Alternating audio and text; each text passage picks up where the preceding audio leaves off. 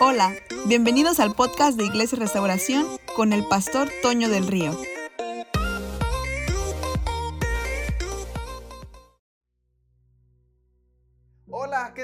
Bienvenidos a una transmisión más de Iglesia Restauración Cancún. Gracias por acompañarnos en este domingo tan increíble. Espero que los mensajes anteriores de la serie Detox Integral te hayan bendecido, te hayan desafiado, te hayan incomodado. No sé qué es lo que te han causado, pero sería extraordinario que nos escribieras aquí en los comentarios y nos hicieras saber cómo, cómo ha sido esto. He platicado con algunos y los ha bendecido, los ha desafiado, han sido buenas cosas. Así que yo quiero saber qué es lo que ha producido en ti Detox Integral. Y hoy, hoy, hoy es el último mensaje de esta serie, es el cuarto mensaje de la serie Detox Integral, el cuarto capítulo y creo que se puede convertir en la cereza del pastel. Y como puedes ver en la pantalla, vamos a hablar de comer o no comer. Y creo que este es el mensaje más comprometedor de toda mi vida como predicador y pastor, pero estoy dispuesto a ver el resultado de desintoxicarnos de tantas cosas que nos hacen daño. La alimentación es vital para el funcionamiento de todo nuestro ser. De la alimentación depende gran parte de nuestra salud. Algunos especialistas en estos temas alimenticios y de el cuidado de la salud dicen que el 80% depende de la alimentación y el otro 20% depende del ejercicio. Entonces, si tú estás aferrado haciendo ejercicio, pero no estás cuidando lo que comes, es muy probable que estés desperdiciando tiempo. Pero si estás cuidando lo que comes, pero no estás haciendo ejercicio, entonces es muy probable que a ese 80% le siga faltando un poquito más definitivamente no es el mismo éxito de un atleta de alto rendimiento que no solo cuide el ejercicio que hace, sino también lo que come comparado con un atleta o un deportista que lo hace esporádicamente. Como hemos dicho en otras ocasiones, lo que hacemos habitualmente supera a lo que hacemos ocasionalmente. Ah, ahora, quiero ser bien claro con esto antes de comenzar el mensaje completo. Número uno, no es un tema de religión. Lo que voy a hablar no es un tema de religión. Porque pasa que de pronto vas, llegas a los pies de Jesús, llegas a la iglesia, te conviertes a Cristo, no sé, llámale como quieras, eh, piénsale como quieras, ponle la etiqueta que quieras. Pero de pronto dejas de hacer algunas cosas y aparecen comentarios por ahí. Ah, tu religión te lo prohíbe. ¿Ah? ¿Sí o no? Escribe amén, escribe sí. ¿Te, ha pasado? A mí me pasó. Pero esto que yo quiero hablar no es un tema de religión. No es un asunto que yo como pastor o que la iglesia te está prohibiendo. No es un tema de religión no es un tema para judaizar nuestro comportamiento. No pretendo por nada del mundo que tú y yo nos volvamos judíos, ¿ok? No. Y número tres, no es un tema para salvación o condenación. No es un asunto que determine si te vas al cielo o no te vas al cielo, si eres salvo o no eres salvo.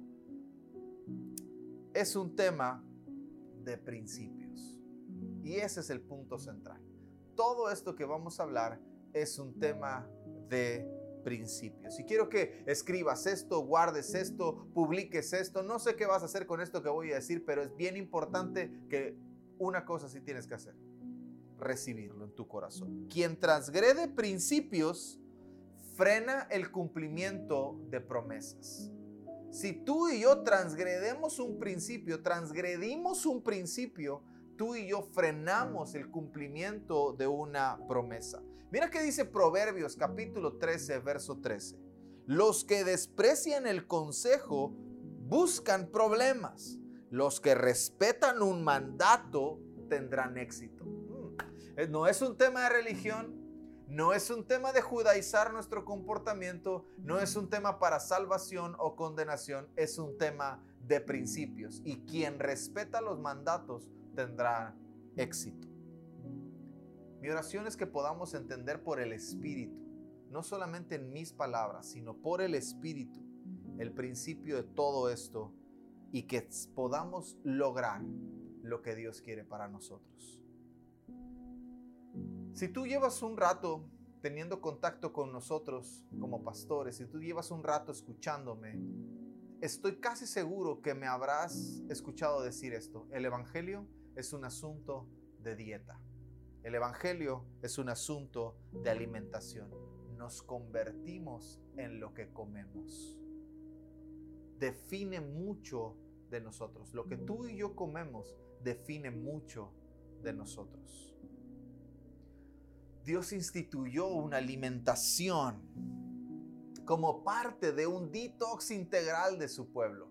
No es un asunto de religión, no es un tema de judaizar nuestro comportamiento, no es un tema de salvación o condenación, es un tema de principios. Y Dios estableció una alimentación para, para, provocar en su pueblo una desintoxicación integral de todo lo que traían. Venían de 430 años de esclavitud en Egipto.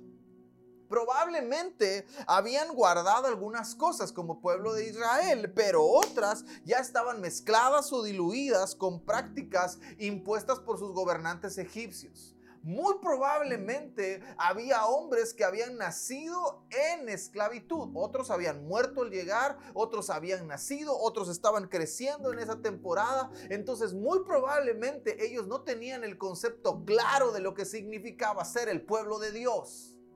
Entonces cuando Israel sale de Egipto, Dios tiene que meterlos en un proceso de desintoxicación integral. Y podemos leer todo el capítulo 11 de Levítico, donde habla de todo esto. Pero Dios instruye a su pueblo con respecto a la comida. Levítico capítulo 11. Puedes leerlo. Y recuerda, no lo leas pensando en una religión. No lo leas pensando en judaizar un comportamiento. No lo leas como un tema que te puede salvar o te puede condenar. Encuentra el principio. Yo quiero, quiero ayudarte, quiero redimir el tiempo y quiero, quiero avanzar en esta conversación diciéndote lo que yo encontré como principio dentro de estos capítulos. El capítulo 11, en el verso 45, dice, pues yo, el Señor, soy quien te sacó de la tierra de Egipto para ser tu Dios. Por lo tanto, sé santo porque yo soy santo. Dios número uno nos saca de Egipto y número dos nos saca con el propósito de que Él sea nuestro Dios y de que nosotros vivamos una vida de santidad. Ahí está el principio. El principio no tiene que ver con la comida, el principio no tiene que ver con la bebida, el principio no tiene que ver con Egipto, el principio tiene que ver con el pueblo de Dios, con nuestro Dios. Israel está fuera de Egipto. Pero ahora era importante sacar a Egipto de Israel. Y eso también implicaba un cambio cultural. Hmm. Formamos parte de otra cultura, la de Dios. Por lo tanto, hay mucho que debemos corregir.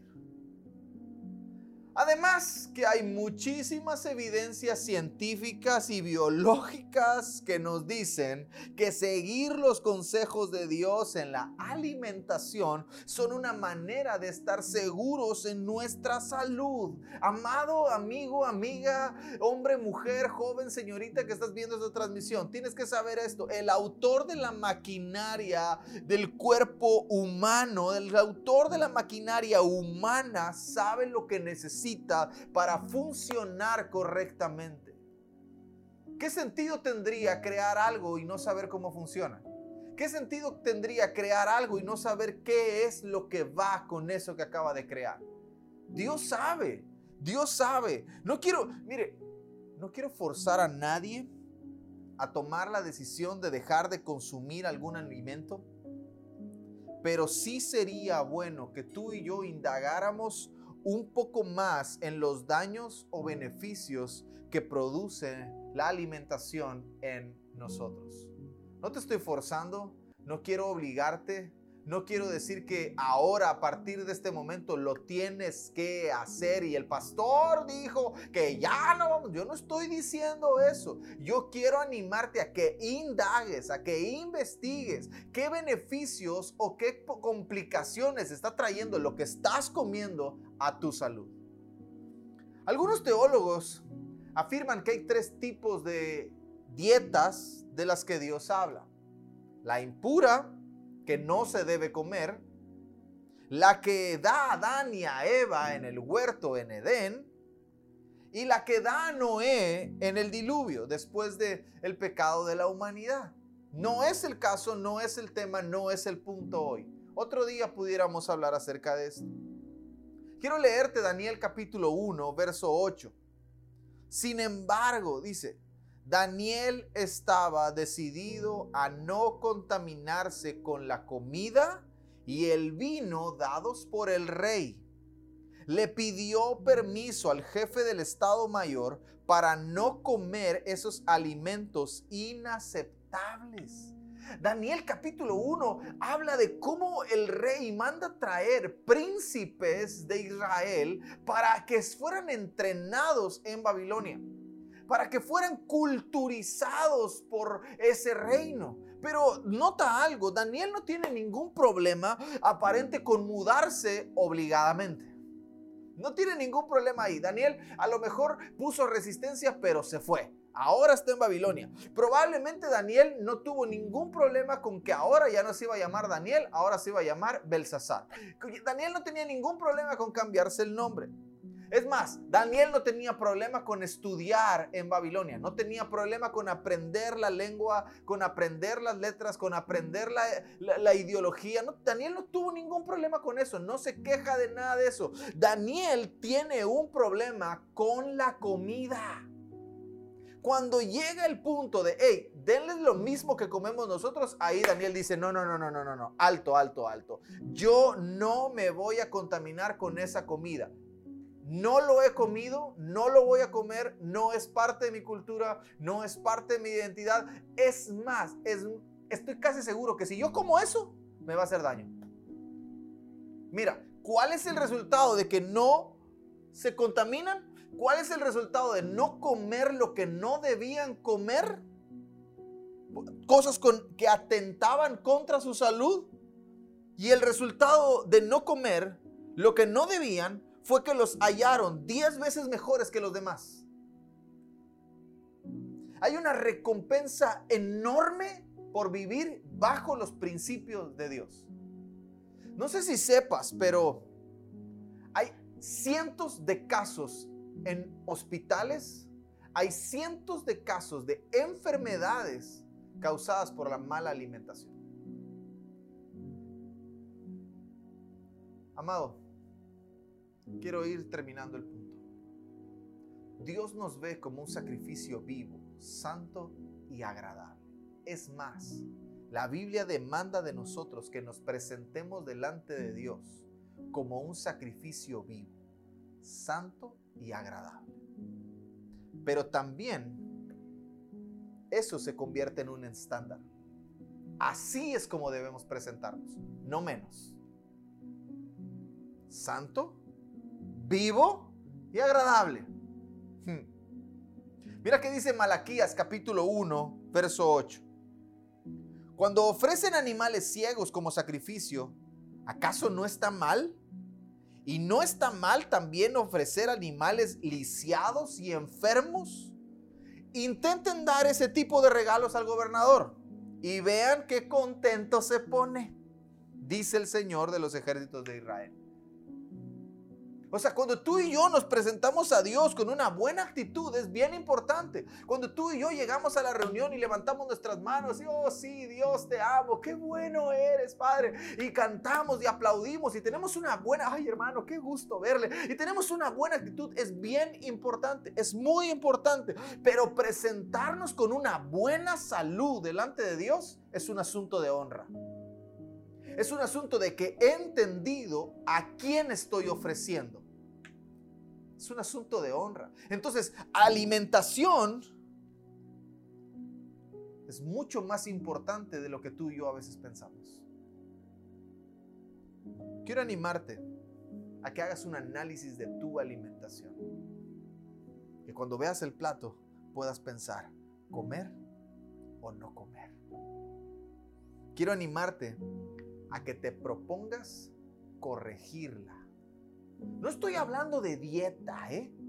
No estoy, voy a hacer una dieta ahora. No, no estoy hablando de dieta. Estoy hablando de que analices todo lo que comes y que de todo lo que comes, qué es lo que te está beneficiando y qué es lo que no te está beneficiando. O sea, amado, yo tengo 33 años y estoy seguro que voy a vivir 150 años. Entonces eso quiere decir que me quedan como unos 120, porque ya le aumenté 153, ¿verdad? Pero la calidad de los años que me quedan no está determinada por la cantidad de tiempo que paso en oración con Dios, sino por la calidad de mi alimentación. yo puedo pasar cuatro o cinco horas encerrado en el cuarto orando con Dios, pero si salgo y como mal, todo lo que yo gané en ese cuarto de oración, lo perdí en una comida. Porque este cuerpo, alimentándose mal, no va a resistir los 120 años que le quedan. Y estoy seguro que hay gente que ha terminado su camino o su caminar con Dios antes de tiempo. No porque el diablo se los haya llevado, no porque Dios los haya matado, sino porque ellos mismos no cuidaron su alimentación. Por eso dije que este iba a ser el mensaje más comprometedor. y creo que tendrá mucho más peso en unos años de lo que hoy pueda tener. Pero estoy dispuesto. Estoy dispuesto a correr el riesgo porque no me quiero morir joven. Tengo dos hijas chiquitas que necesitan de mí. Tengo una iglesia hermosa que necesita de mí. Hay naciones enteras que necesitan de lo que Dios nos ha dado. No me quiero morir. Y si no, para eso tengo que cuidar lo que como. Además que todo este tema del coronavirus y todo lo que está sucediendo llegó para quedarse. Vamos a tener que aprender a convivir con esto. Y muchos de nosotros tendremos que mejorar nuestro sistema inmunológico. Y la única manera de, mejorar nuestro sistema inmunológico tiene que ver con la alimentación.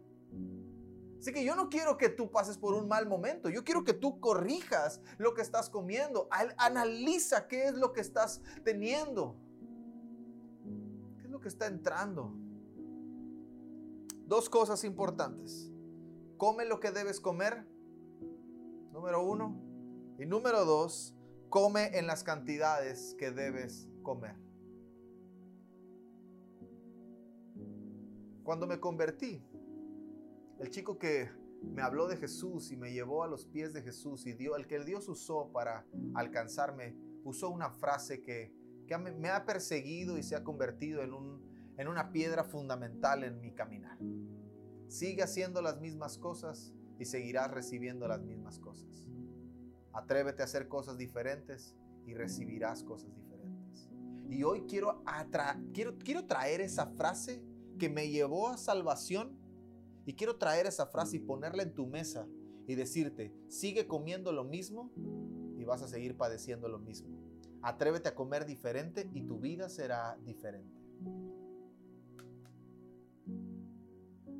Cambia los patrones. Cambia los patrones de alimentación en ti. Y te aseguro algo, cambiarán los patrones de alimentación en tus hijos. Y si cambian los patrones de alimentación en tus hijos, cambiarán los patrones de alimentación en sus hijos. Y entonces los hospitales hmm, tendrán menos enfermos por causa de que ahora nos estamos cuidando más. Es un asunto de entendimiento. Salud, salud no es un tema de alimentación. Salud no es un asunto de alimentación estar sano. El, capítulo que utilizamos en la promoción que tú puedes ver al inicio del mensaje. Amado, yo deseo que seas prosperado en todas las cosas, así como prospera tu alma. La versión que utilizamos, así como tienes salud, se convierte en que salud no es un asunto de alimentación, salud es un asunto de propósito. Tú quieres llegar al propósito que Dios planeó para tu vida, tienes que estar sano. Yo quiero alcanzar el propósito que Dios tiene para mi vida. Tengo que estar sano. Tengo que estar saludable y para estar saludable tengo que cambiar lo que como. Y Levítico capítulo 11 me dice un montón de cosas que debo y que no debo comer. No es un tema de religión, no es un tema de judaizar nuestro comportamiento, no es un tema de salvación o condenación, es un tema de principios, es un tema de propósito. Salud está ligada al propósito. Y una última cosa. Pastor, es que siempre lo he comido. ¿Cómo lo voy a poder dejar? Tú tienes autoridad sobre tu cuerpo. Tu cuerpo no te gobierna. La semana pasada hablamos de que las palabras no nos gobiernan, nosotros gobernamos a nuestras palabras. Hace dos semanas hablamos de que las emociones no nos lideran, nosotros lideramos a las emociones.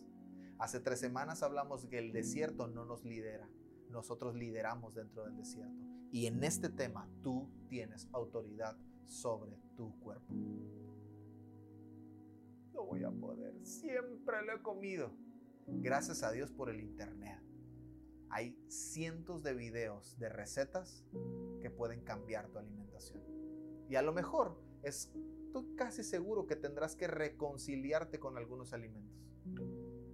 A lo mejor tienes un pleito con algunos alimentos y no los quieres comer, tendrás que reconciliarte con ellos.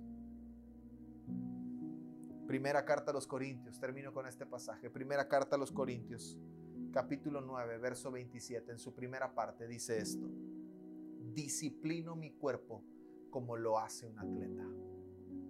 Lo entreno para que haga lo que debe hacer. Disciplino mi cuerpo como lo hace un atleta. Lo entreno para que haga lo que debe hacer. Es que, pastor, me pusieron la torta de cochinita.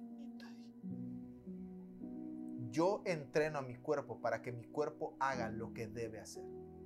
Yo tengo autoridad sobre mi cuerpo. No lo como, no lo como no es un tema de desprecio, no es un tema de mañosidad, no es un tema de, pesadez, es un tema de propósito. Quiero estar saludable. Hace muchos años hice una dieta y, mi frase era, quiero, quiero, quiero ser un figurín, decía yo. Mi esposa se reía, amigos se reían, y quiero ser un figurín. Y estaba más enfocado en adelgazar para verme bien, pero hoy, años después, Siete años después, seis, siete años después de esa expresión, hoy puedo decirte que quiero cuidar mi alimentación y quiero poder ver el plato y decidir comer o no comer, no porque quiera estar flaco o porque quiera ser un figurino porque quiera verme bien. Quiero estar sano porque quiero alcanzar a ver todo lo que Dios me ha prometido. Quiero cumplir el propósito por el cual Dios me puso en esta tierra. Y si para cumplir el propósito por el cual Dios me hizo nacer, tengo que cuidar lo que como, estoy dispuesto a correr el riesgo de cuidar lo que como. Estoy dispuesto a disciplinar mi cuerpo como un atleta lo hace, entrenarlo para que haga lo que debe hacer y no haga lo que no debe hacer. Así que no es un tema de religión, no es un tema de judaizar nuestro comportamiento, no es un tema de salvación o condenación, así que si tú lo quieres hacer, amado, no tengo ningún problema. Pero después oraremos por ti, que Dios haga un milagro en tu sangre y te limpie de colesterol sin ningún problema. ¿Creo que Dios lo puede hacer? Claro que Dios lo puede hacer.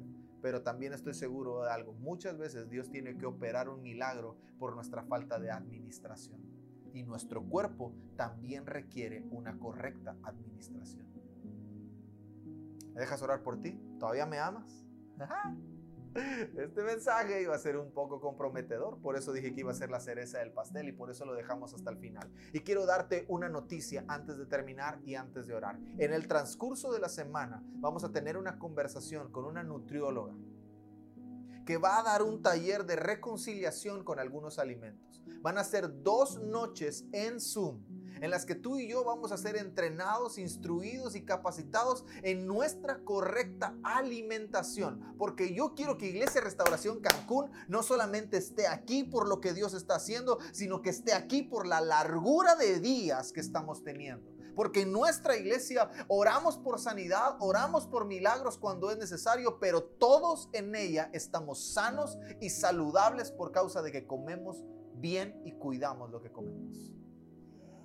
¿Alguien quiere correr ese riesgo conmigo? ¿Alguien está dispuesto a ese reto conmigo? No es un asunto de ser flaco, no es un asunto de entrar en la camisa que tiene un montón que no te pones. Es un asunto de propósito.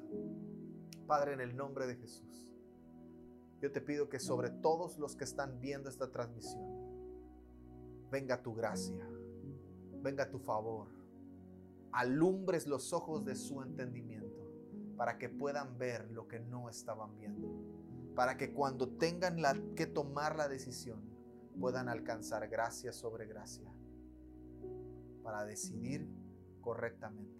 Señor, que podamos entrenar nuestro cuerpo como lo hace un atleta, para que haga lo que debe hacer.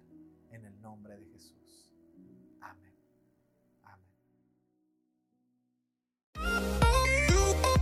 Muchas gracias por escuchar el podcast. Esperamos que este mensaje haya sido de bendición.